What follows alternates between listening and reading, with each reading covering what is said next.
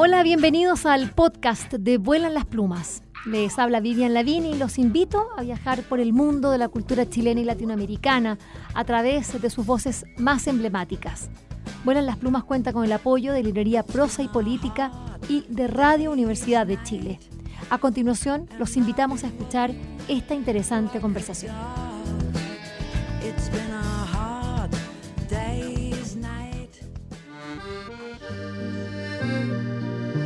Para nosotras las mujeres no hay nada mejor que partir de la práctica. No somos muy, buenas para andar teorizando y a partir de eso eh, eh, empezar a lucubrar. No, nos gusta las manos en la masa. Así decimos cuando hacemos el pan, cuando cocinamos, cuando invitamos a otros a las tareas que nos abocan. Por eso no me extraña que un libro eh, cuyo título es Liderar desde lo femenino, con un subtítulo que dice Estilos horizontales y disruptivos que cambian al mundo, de la autora Tatiana Camps, venga, surja justamente a partir de la práctica. ¿De qué práctica dicen ustedes? Bueno, nada menos que de talleres, talleres de encuentro y reflexión llamados del mismo título, Liderando desde lo femenino, y que, bueno, la inspiraron para poder plasmar toda esa experiencia de qué es esto de las mujeres y su relación con el poder. Tatiana Camps es ingeniera civil de la Universidad de Chile, magíster en biología cultural, es consultora organizacional, ha trabajado desde hace muchos años en, las consultorías a través de Álago Consultores. Es también académica de la Universidad de Go Portales, dicta las cátedras de teoría, organizacional y herramientas de coaching en la Escuela de Ingeniería Civil Industrial. También es mentora de UMAP y de Open Bochef. Y también es socia de Red MAD y, la, y también en la Cámara Mujer y Negocios. Todas estas son instituciones, agrupaciones que eh, han entendido y que eh, donde las mujeres se han reunido para hablar justamente de su experiencia en el campo laboral siendo mujeres. Yo quiero darle una cordial bienvenida a Tatiana Camps que nos presenta este libro Liderar desde lo femenino, publicado por Urano. ¿Cómo estás, Tatiana? Hola, Vivian. Muy bien. Muchas gracias por esta invitación. Eh, si me permites, quisiera agregar eh, que también soy experta. Hay mujeres que lamentablemente no quedó en la impresión del libro, pero es otro espacio en el que participo eh, y donde se hacen muchas cosas por impulsar la voz pública de las mujeres. Y me imagino que mamá también.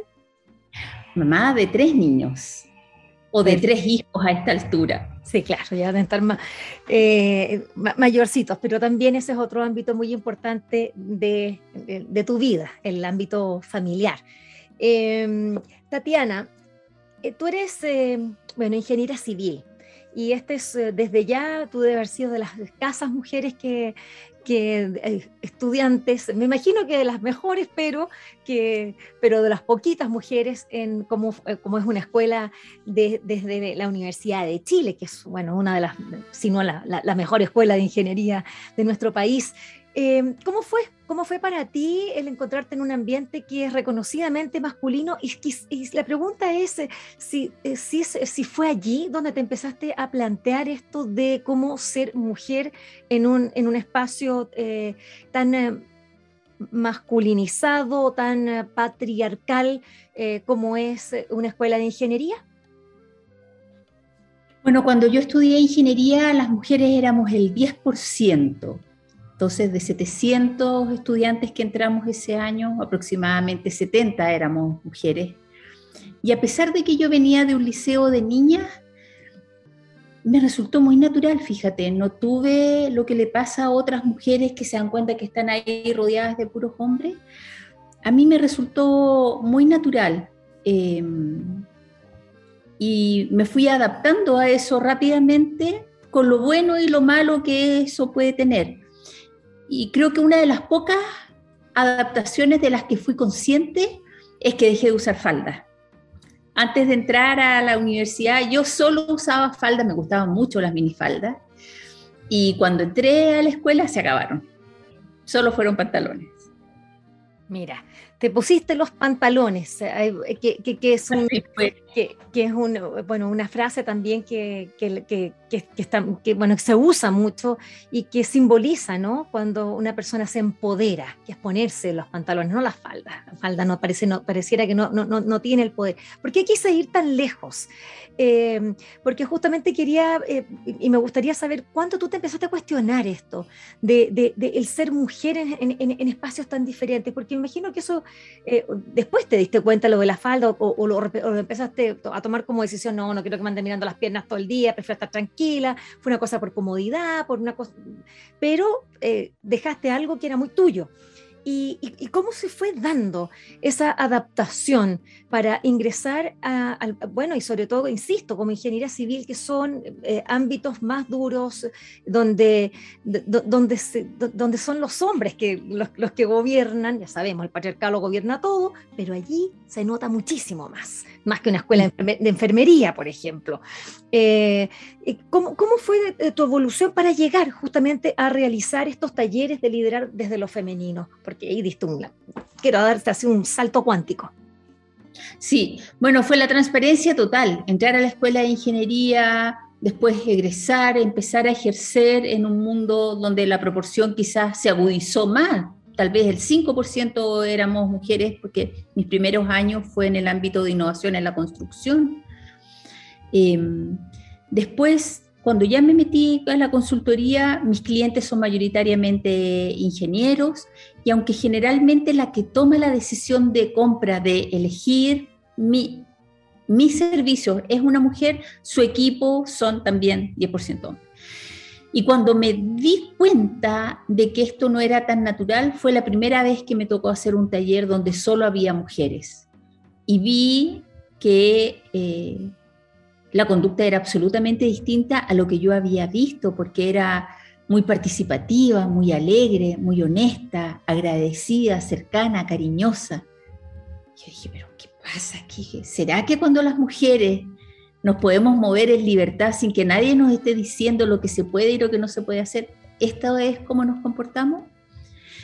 Y se sumó a la primera vez que yo veía que las empresas que incorporan mujeres en sus en sus cargos directivos y ejecutivos mejoran todos sus indicadores, incluso el valor en la bolsa. Entonces ahí dije, ¿qué hacemos? ¿Qué hacemos las mujeres que genera valor? Y esa fue el momento, ¿no? Una pregunta que se me fue instalando. Hasta ese momento, claro, yo sabía que yo era una minoría, pero así era el mundo, ¿no? No, no me lo había cuestionado mucho. Me, bueno, que lo esté diciendo una ingeniera, porque los ingenieros ahí no, no, no, improvisan. Eh, eso de que incluso suben en la bolsa una empresa que tiene un, eh, donde hay un valor femenino eh, más acentuado, o ¿cómo es eso? ¿Cómo, ¿Dónde está ese estudio? Me interesa por lo menos saberlo. Fondo Monetario Internacional, no me acuerdo exactamente el año, pero probablemente el 2015 eh, cuando estaba Christine Lagarde ahí, hizo una investigación en 2.500 empresas europeas y ese fue el resultado. Fantástico. Eso me gustó mucho porque ahí ya vamos teniendo algunas, eh, algunos datos duros para poder eh, entrar en materia, ¿no? Claro, fíjate que, y no es solo el valor en la bolsa, es también los indicadores de seguridad, de innovación, de clima laboral, em, de sostenibilidad. Entonces son, son muchos ámbitos que eh, hay evidencia que impacta positivamente la incorporación del liderazgo femenino. Y bueno, la pregunta es, es natural, ya tú, ya, eh, tú aproximaste algunas características, eh, pero tú hablaste de cómo, cómo las mujeres nos relacionamos cuando estamos en, digamos, entre nosotras. Eh, que, tendemos a, hacer me gusta eso de que seamos más alegres, eh, seamos, bueno, somos más expresivas, ¿no? Somos más abiertas eh, en ese sentido. ¿Y mm, qué pasa cuando estamos en los liderazgos? Porque cuando estamos, cuando somos todas pares, y, en un ámbito de amistad, en un ámbito comunitario, para hacer algo donde no necesariamente es, el negocio o es el trabajo, lo laboral que, tiene otras características, eh, cambia esto mucho en, definitiva porque eh, vemos que muchas mujeres, eh, justamente por hacerse un lugar en el mundo laboral, se impostan eh, y tienden a emular las características masculinas del liderazgo. ¿Para qué? Para hacerse respetar, para hacerse validar, para poder ser, eh, digamos, como los otros, que son generalmente compañeros hombres. Exactamente como, como tú lo dices, Vivian.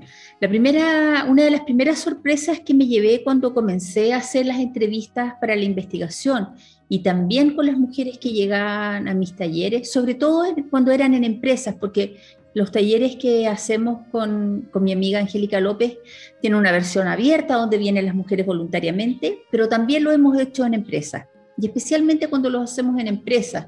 Y las mujeres que yo entrevisté, varias de ellas, decían algo así como, ¿por qué hablar de lo femenino? ¿Por qué hacer la diferencia? Estudié con hombres, trabajo con hombres, soy una de ellos. ¿Por qué me quieren diferenciar?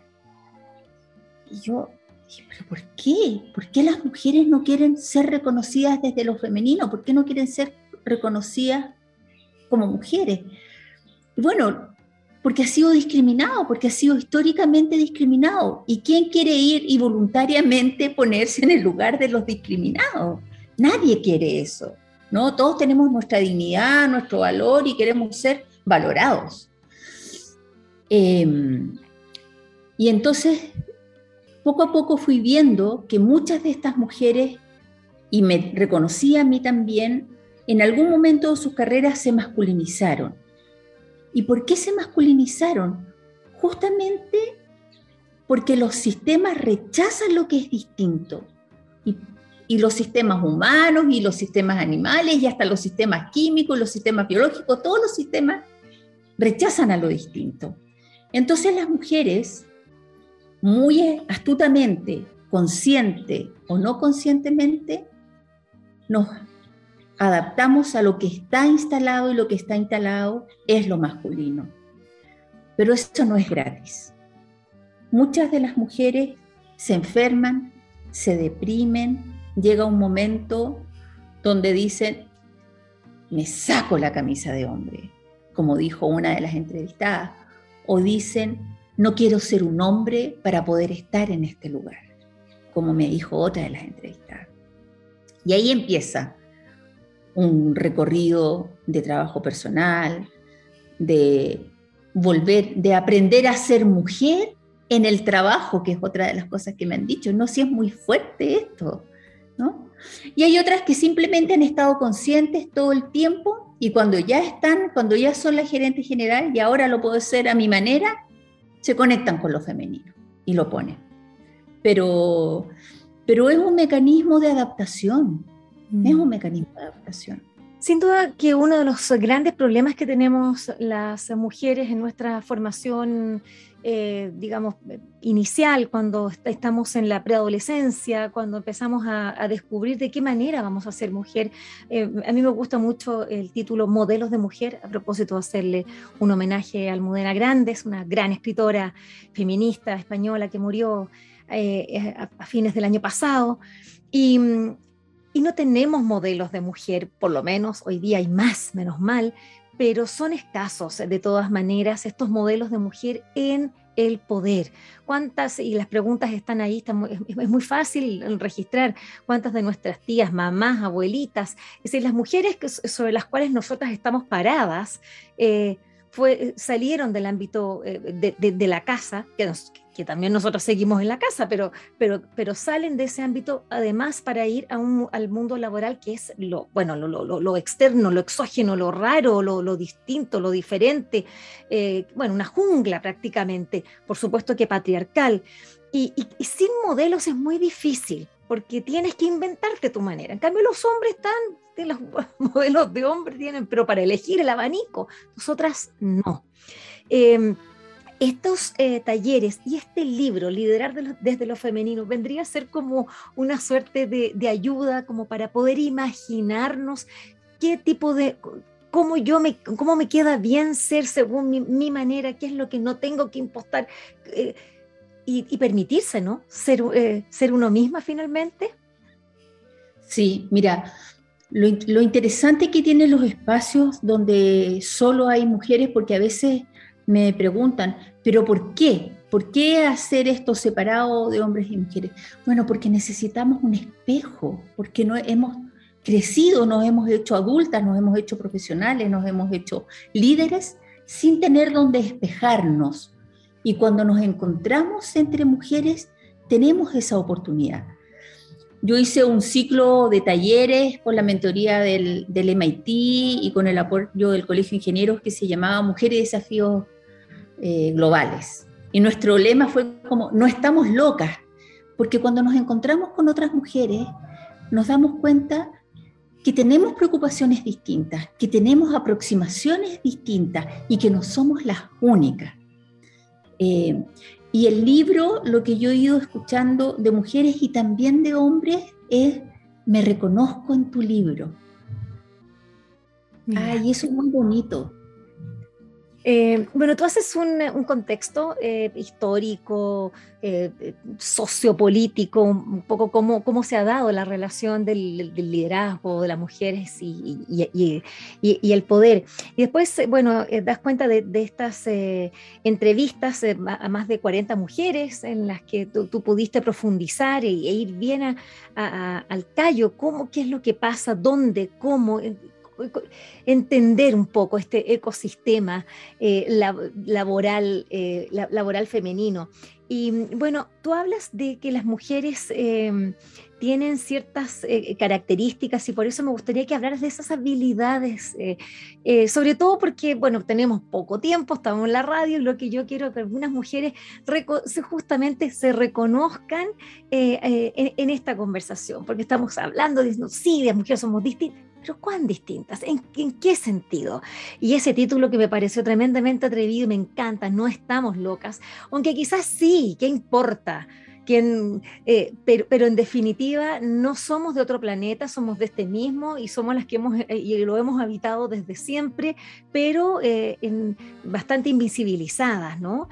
Y, claro, generalmente cuando, como cuando uno expone algo que ha estado por mucho tiempo oculto, justamente tiende a salir de manera un poquito deformada, como amplificada, exagerada, porque claro, porque ha estado contenido. No, no es como llegar y decir, ah, yo voy a ser, ser mujer fantástico y lo hago regio del primer día en, en, en, este.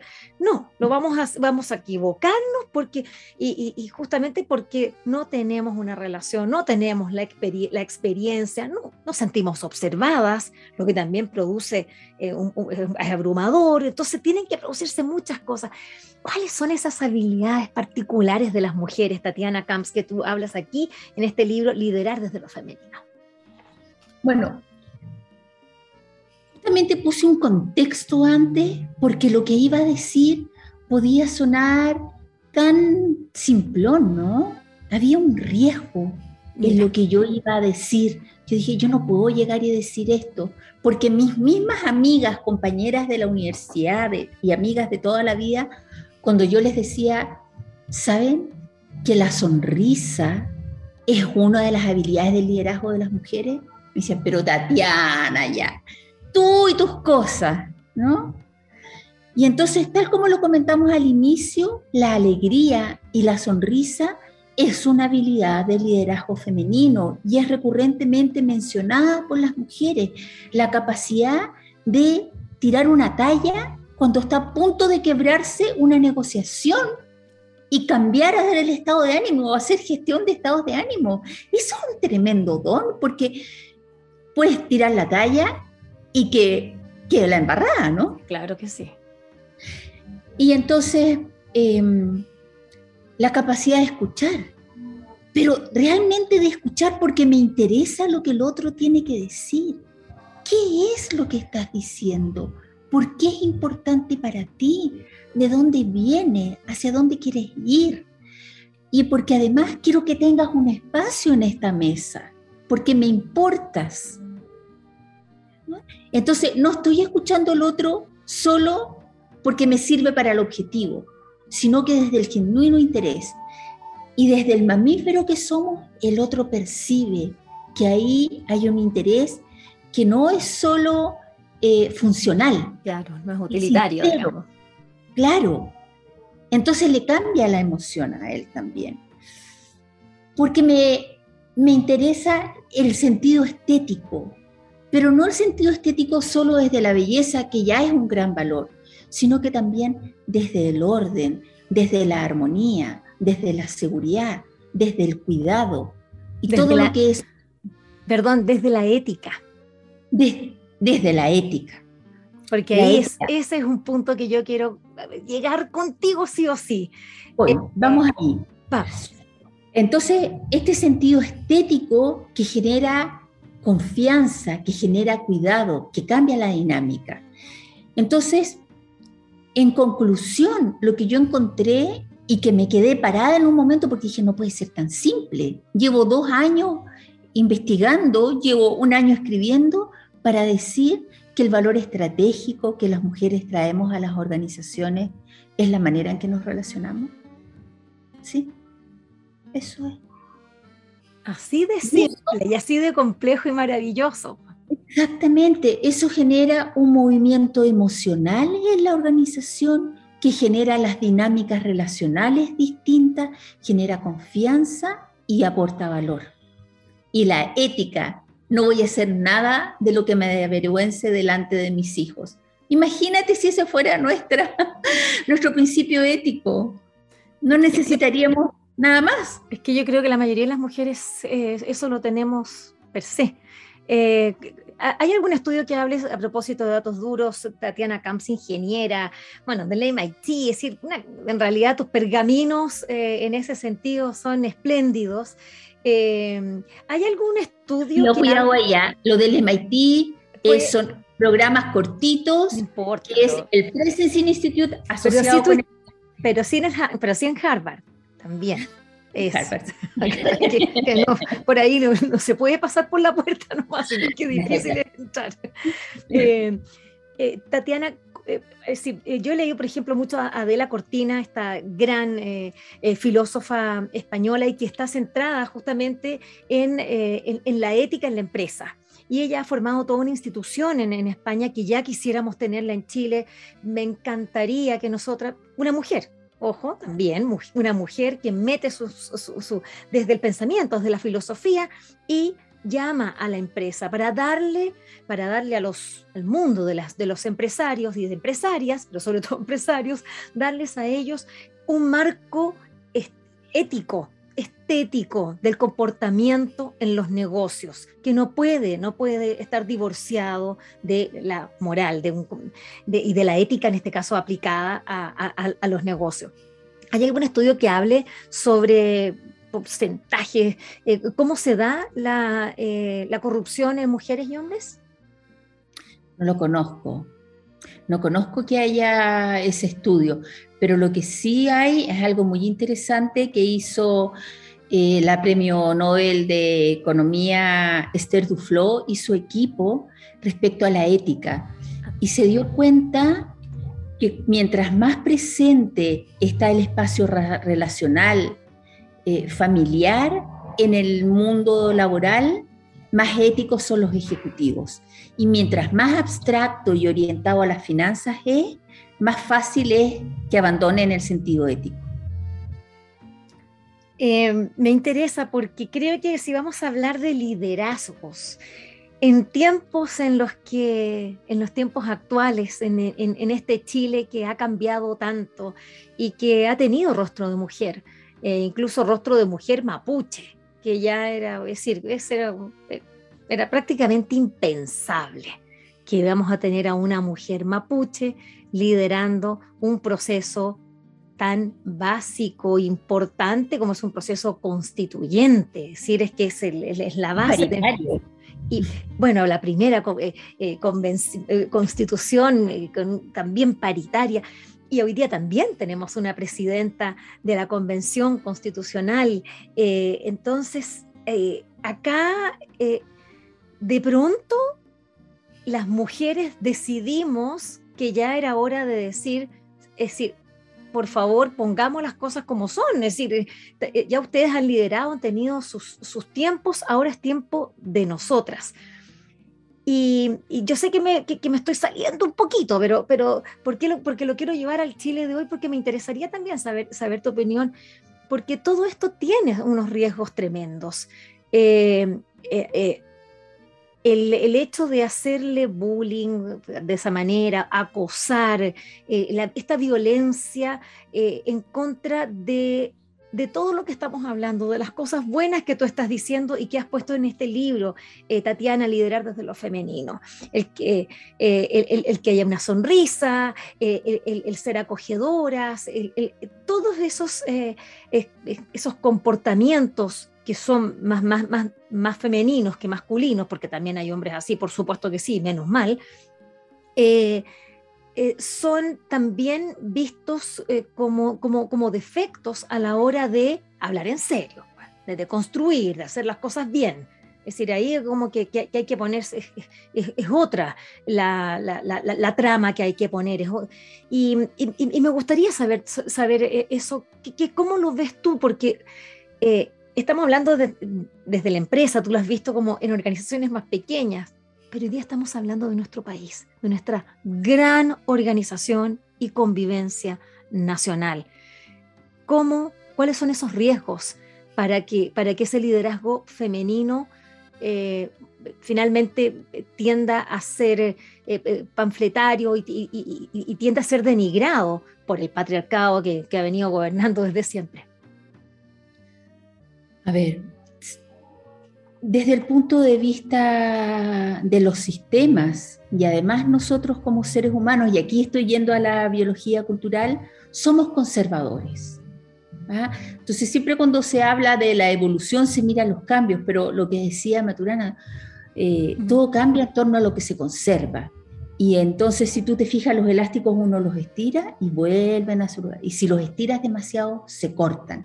Y con los procesos sociales, yo creo que puede pasar lo mismo. Y aquí estoy siendo tremendamente patúa porque la sociología no es mi campo, ¿no? Eh, pero a mí me pasó a fines del año pasado que me quedé paralizada con el libro. Dije, todo lo que mi libro dice ya está ocurriendo. Se quedó desactualizado, no tengo nada que decir. Y entonces fui a conversar con mujeres en el cine quise saber cuál era la mirada de las artistas. Y, ahí me di cuenta que estaba siendo demasiado optimista, ¿no? Que esto es un proceso que está ocurriendo.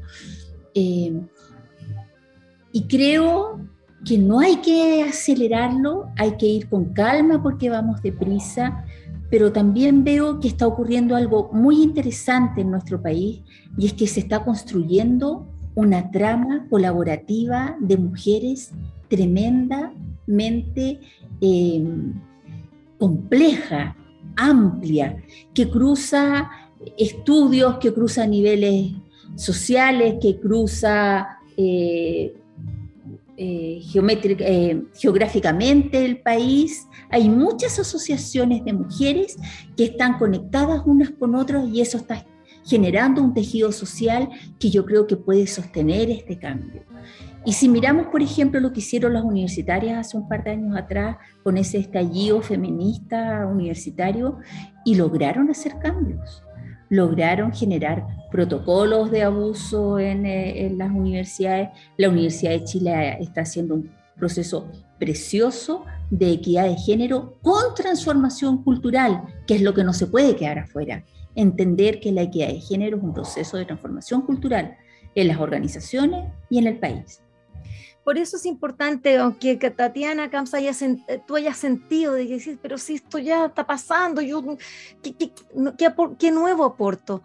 Nada, pues, es un gran aporte. Lo que has hecho es justamente esa teoría, eh, o por lo menos esa práctica que tú llevaste a la teoría y la pusiste en un libro que permite entender, sistematizar, poder, poder comprender todos esos elementos para poder mantenerlos, porque si, si nos vamos con la espontaneidad, si las cosas ya están pasando, así también se pueden evaporar y podemos rápidamente eh, volver a lo, que sabemos, conocemos eh, y, que tiene que ver con, eh, con, con, estos liderazgos tan masculinos.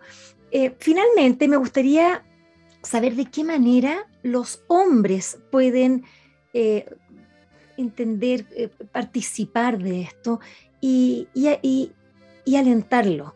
Porque claramente eh, cuando uno le dice, y uno dice, incluso las mujeres se asustan, es que yo soy feminista. A mí me, yo soy una feminista bastante tardía porque pensaba que el feminismo era, no sé, estaba en, otra cosa. Y de repente tú entiendes que no, que acá lo que se trata es de tener una relación eh, respetuosa, igualitaria. Igualitaria en los derechos, no somos iguales, por supuesto que no en los derechos, como ciudadanos, como, como partícipes de, esta red pública. Eh, ¿qué, ¿Cuáles son los desafíos que tenemos que tener también las mujeres eh, eh, a la hora? Porque hoy día estamos como en esta euforia, ¿no? De, reconocernos, de sentirnos, sí, estamos por fin. Está... Pero también hay muchos hombres que se sienten amenazados y es natural. Y, por cierto que en estos procesos, ya lo hemos dicho, se producen excesos, porque estas cosas son así, es decir, no, no, no, pueden ser en, by the book, como en la regla, todo perfecto. Por cierto que hay, eh, hay maneras de vivirlo diferentes. Y, hasta que nos vayamos tomando eh, un cauce natural y que esto sea, eh, sea nuestro pan de cada día, eso va a pasar muchos, muchos siglos todavía para las mujeres. ¿Cómo hoy día, eh, cuáles son esos desafíos para, para nosotras, para, para, para, que los hombres primero nos den los espacios y no nos estén explicando eh, lo que nosotras estamos diciendo, el mansplaining tremendo que, que, se produce, pero, pero, pero también decirles que les conviene, que esto es para todos, no se trata de que, de que, de que acá eh, ellos eran el primer tiempo y entramos nosotras a jugar en el segundo tiempo, sino que sino que el segundo es con todos. Mm. Hay tantas cosas que te quiero decir, Vivian. No, dímelas todas, te escucho. Mira, uno que lo que estamos viviendo es un cambio profundo, es un cambio en los valores, es un cambio de paradigma. Pero los cambios de paradigma necesitan sostenerse en cambios estructurales. Entonces, en ese sentido es muy interesante lo que está pasando en la Convención Constituyente, porque apoya este cambio de paradigma con un cambio estructural. Y eso hay que ir generándolo en los distintos ámbitos. Y las leyes ayudan a eso, y las cuotas ayudan a eso. Em, creo que requiere de parte de las mujeres una tremenda audacia de ser valientes de sostener nuestra voz, de incomodar, de, ser, em, ¿cómo se dice?, de, respetarnos, de, ser fieles a nosotras mismas. ¿ah? Porque la tentación de abandonar y, de no estar exponiéndose es tremenda, ¿no? Entonces la audacia, conectémonos con nuestra audacia. Para los hombres, es que el costo que tiene el patriarcado es tremendo para todos. los hombres van a la guerra y están obligados, ¿cómo no han hecho, no sé, una tremenda huelga? ¿Cómo van a la guerra, no? Digo, lo mismo. Yo digo lo mismo. El único lugar donde el único lugar donde los hombres pueden ser vulnerables es en el fútbol. Qué patético. El único lugar donde un hombre puede llorar es en el fútbol. Yo he visto hombres, queridos hombres, que sufren la pérdida de un hijo y a los tres días están de vuelta en la pega, porque no saben estar en ese lugar de dolor, de vulnerabilidad, ¿no? Entonces es tremendo. ¿Cómo los hombres no van a querer tomarse un mes de permiso y estar con su mujer y con su guaguita recién nacida? ¿Cómo no van a querer acompañar a sus padres en sus últimos momentos? Em, ¿Cómo no van a querer tener derecho a tomarse tres meses y que sea su mujer la que sostiene la casa porque ellos van a tomar un curso de pintura, no sé, o sea, hay tantas cosas que, que yo creo que, que trae bienestar para los hombres también. Y, algo que, que, yo incorporé en el libro, que son las sociedades matrísticas, ¿no? No matriarcales, matrísticas, porque son sociedades que existieron en el pasado y que hoy día también existen en pequeñas comunidades donde no hay jerarquía de los hombres sobre las mujeres, ni la de las mujeres sobre los hombres. Están organizados en torno a liderazgos femeninos, pero que es, es como de responsabilidad, ¿no? no de jerarquía autoritaria. Y esas comunidades eh, están en el bienestar, no están en la autoridad, ni en el poder, ni en la acumulación. Entonces, em, la equidad de géneros es para todos. Eso es, son, bueno, eso es lo que necesitamos decir, no solamente entre nosotras, decirlos eh, justamente a, todos, a los a, quienes habitamos este espacio llamado Chile, pero, pero por supuesto el mundo. Las mujeres somos madres. Eh, a, mí, yo siempre he pensado a propósito de la guerra, a propósito de Bolivia, fíjate, a mí me resultó muy fuerte cuando hace unos años fui invitada por, eh, eh, el, Colegio de Periodistas de allá a, La Paz. Y, y, decía, ¿cómo es posible que nosotros no tengamos relaciones diplomáticas con los bolivianos, que son nuestros hermanos? Así, eh, eh, ellos éramos, éramos, todo esto era antes uno, hace 500 años, nomás se dividió.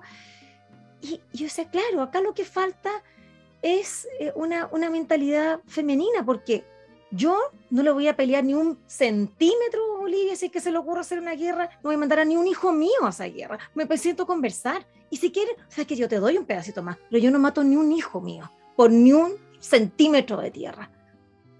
Pero eh, esta mirada tan patriarcal, tan horrible, y bueno, las mujeres tendremos que empezar a cambiar eso, digo yo, porque de verdad hay muchos ámbitos que hemos estado trabajando, pero hay otros en los que realmente todavía no, hemos entrado a, discutir. Y a, y, a, poner en duda lo que se ha hecho, porque como que hoy día uno habla de, ah, que le vas a dar el mar, por supuesto, el mar lo que quiera, pero yo no voy a dar ni un hijo, ni un hijo a la guerra, porque antes de eso vamos a conversar, sabemos que vamos a conversar entre mujeres, con otra, con otra mirada.